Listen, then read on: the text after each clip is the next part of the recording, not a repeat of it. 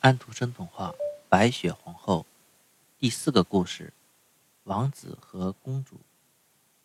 吉尔达不得不又坐下来休息。坐下的地方正面对着一只大乌鸦，在雪上跳来跳去。他在吉尔达面前蹲了好久，一边摇头晃脑，一边盯着他看。这时，他开口说道：“哇哇，你好，你好。”他不大善于表达自己的意思，不过他对小姑娘很有好感，问她想到哪里去，为什么孤孤单单的在这个荒凉的地方。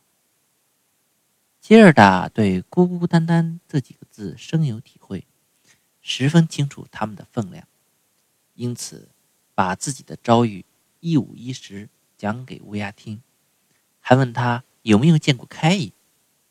乌鸦。像是在想什么，点点头说：“有这个可能，有这个可能。”什么？你真的这么想？小姑娘叫了起来，欢天喜地的抱住乌鸦亲吻，差点没把它急死。别急，别急，乌鸦说：“我认为那可能是小开伊，不过这时他肯定光想着公主，把你忘了。他跟一位公主生活在一起吗？”吉尔达问：“是的，你听着。”乌鸦说：“我发现你讲的语言很空的，很难懂。要是你懂乌鸦的语言，我就能讲得更清楚。”不行，我没有学过。”吉尔德说：“要是学过就好了。”那没关系。”乌鸦说：“虽然我说人话说得很糟糕。”但是我尽量把故事讲清楚就是了。于是乌鸦把他所知道的事情告诉吉尔达。我们现在居住的王国里有一个非常聪明的公主，她读过世界上所有的报纸，然后又把它们忘个精光。她这样做很聪明。几天前，她坐在宝座上，哼起了一首歌，开头有一句。为什么我到现在还不结婚？他这样一唱，人们说宫里一向很沉闷，这下要热闹了。歌词里的意意思是，他说，因为他决定要结婚，不过他要的这个丈夫，在别人跟他说话时，他必须对答如流，而不只是一言不发，站着做出一副很傲慢的样子。因为那是令他讨厌的。然后他信令下令敲鼓，把所有宫廷的侍女都招来。他们听到公主宣布的话，都非常高兴。这真是妙极了，他们说。前几天我们也正在想同一件事。我向你保证，我讲的字字句句都是实话。乌鸦说：“我有一个心上人，让人驯养了。”可以在宫里自由自在跳来跳去，就是他把这一切告诉了我。他的心上人当然也是一只乌鸦，因为乌鸦的配偶只能是乌鸦。所有的报纸马上发布这条消息，还加上一颗颗心和一个个公主名字缩写组成的花边里边还引用了公主的话，主要意思说。凡是外貌端正的年轻男子，都可以自由前来王宫与公主谈话。只要谁让大家看出来他能无拘无束、对答如流、超群出众，公主便愿意跟他结婚。是啊，是啊，乌鸦说：“请你相信，这完全是事实，就像我在跟你说话一样真切。人们蜂拥而来，难免争先恐后，挤成一团。”不过头一天和第二天都毫无结果，在大街上，他们一个个都能说会道，但当他们经过王宫大门，登上台阶，进入一个个灯火辉煌的大厅，一路上都有穿着银色制服的警卫和穿着金色制服的侍从站立两旁，他们全都局促不安，不知道怎么才好了。等他们往端坐王座上的公主面前一站。想说的话，顿时一句也说不出来，只会重复公主说过的最后一句话：“可是公主并不想听自己说过的话呀。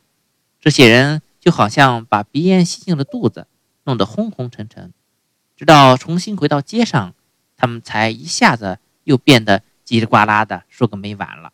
这些人从城门口一直排队到王宫，我亲自到他们的中间，因此详细情形都看在眼里。他们又饥又渴，到宫里连一杯水都得不到。有些最聪明的人随身带了黄油和面包，但是他们说什么也不肯分给旁边的人吃，因为他们都在想，让他露出一副恶鬼的样子，公主便不会要他了。但是开义，小开义呢？杰尔德问：“你是什么时候遇见他的？他是不是也在这群人中？”别着急，别着急，我们马上要谈到他了。那是第三天。有一个年纪很小的人，既不骑马也不坐车，却得意洋洋走到王宫里来。他的眼睛跟你一样炯炯发光，他的头发又长又好看。不过老实说，他的衣服很破烂。那正是开伊，吉尔达满心欢喜地说道：“哎呀，我总算找到他了！”他高兴地拍起手来。他背上背着个背包。乌鸦说：“不。”那一定是他的小雪橇，吉尔德说，因为他是带着小雪橇离开家的。有这个可能，乌鸦说，我并没有仔细看。不过我听驯养在宫里的心上人说，他走进王宫大门，看见台阶两旁一路都站着穿银色制服的警卫和穿着金色制服的侍从，他一点也不心慌，反而无拘无束，对他们点点头说。站在台阶上一定很烦恼。要是我，宁可到里边去逛逛。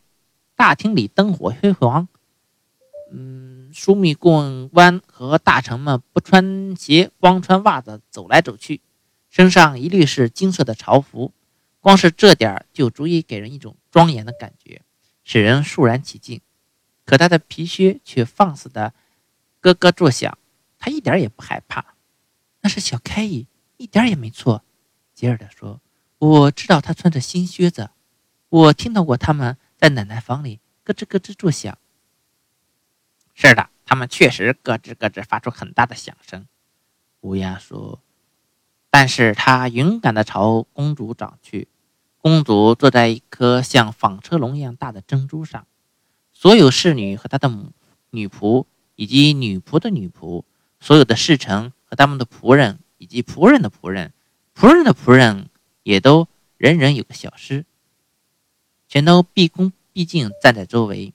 谁离门越近，谁就越显得神气活现。那些小贩都穿着拖鞋走来走去，要是能站在门口，更是不可一世，让人看都不敢看他。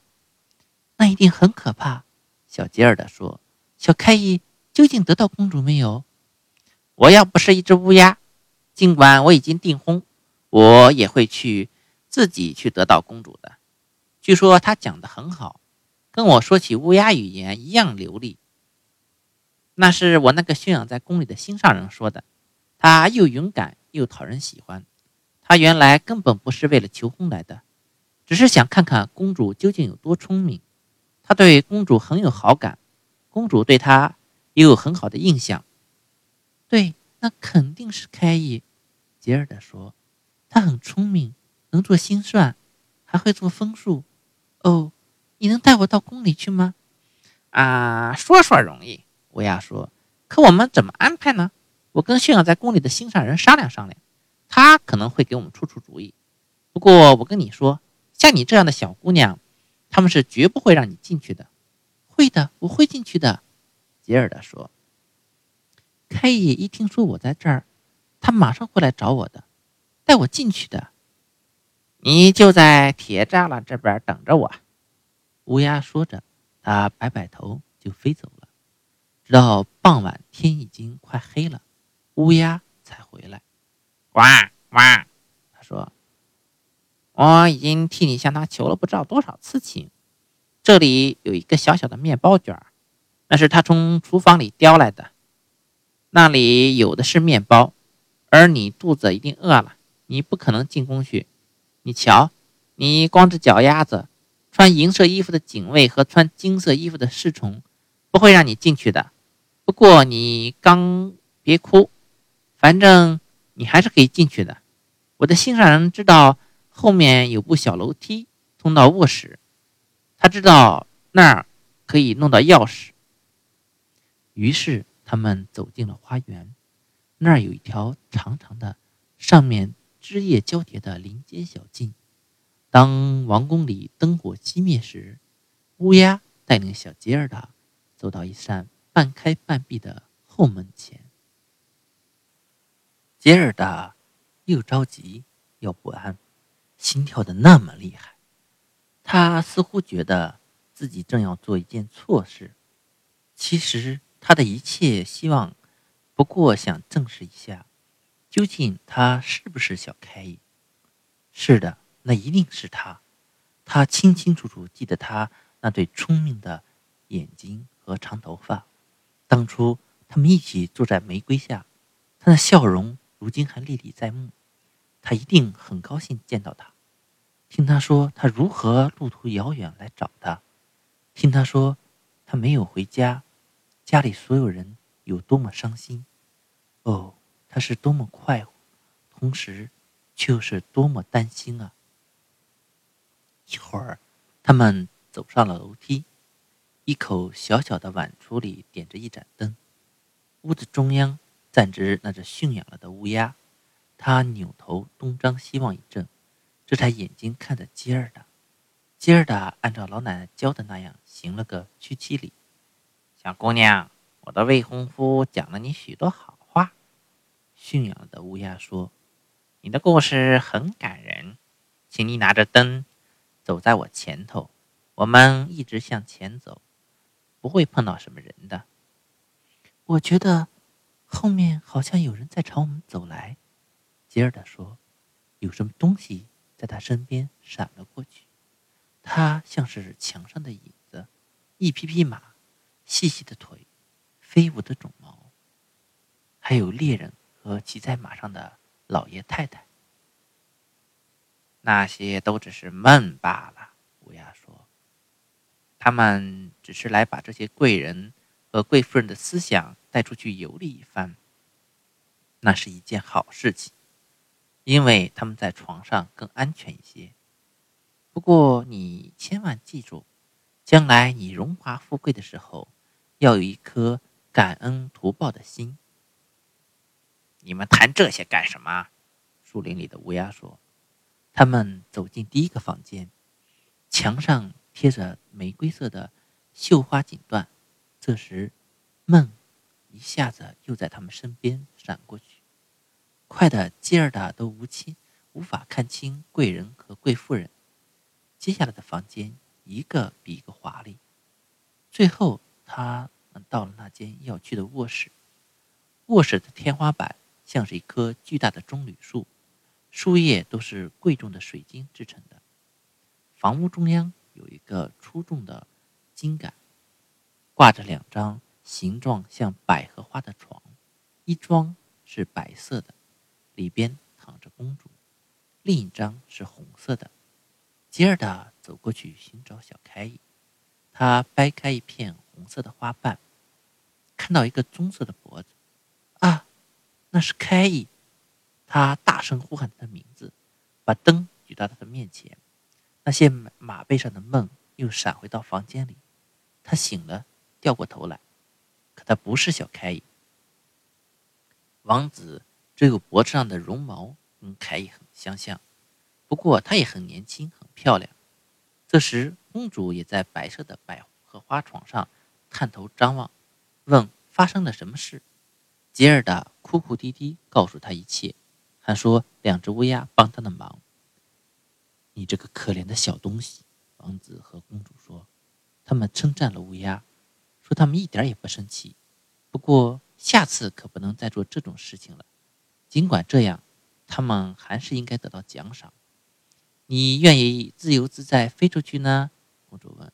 还是愿意做宫廷乌鸦，有一个固定的位置，享有吃宫廷厨房剩饭剩菜的权利？两只乌鸦都深深的鞠躬，请求得到一个固定的位置。因为他们考虑到自己到了老年，他们在表明自己的意思时还说：“上了年纪不用为了吃饭操心，总是好的。”于是，王子下了床，让吉尔达睡睡上去。除了这一点，他真不知道怎么办才好。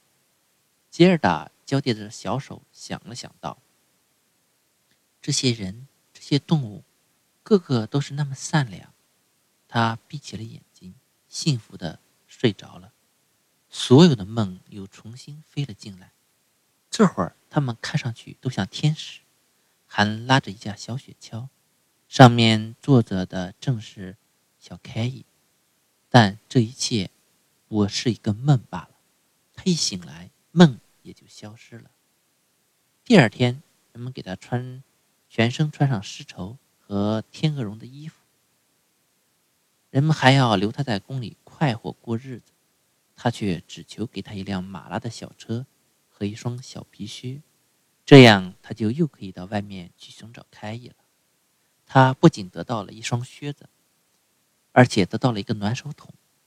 他的一身衣服也很漂亮。准备出发的时候，一辆重新做的马车驶到了门前。马车前有马夫，后有脚夫，左右两旁还有身穿皇家金色制服的侍从骑马护卫。王子和公主亲自扶他上马车，祝他一路平安。那只树林里的乌鸦。这时已经结了婚，他送了吉尔达三英里，一直坐在吉尔达的旁边，因为他受不了背对着马车坐着。那只宫里驯养的乌鸦站在大门口，扑扇着翅膀，告诉吉尔达，他不跟他们一起同行，因为他头痛，很难受。自从他获得固定位置以后，他实在吃的太多了。车厢里储存了许多糖块。座位底下还有水果和姜饼。再见，再见！王子和公主高声叫喊。小吉尔达哭了，乌鸦也哭。马车走了三英里，乌鸦也跟他告别。这比宫门口的告别更加难受。乌鸦飞上一棵树，久久扑扇着黑翅膀，一直到马车在耀眼的阳光下消失为止。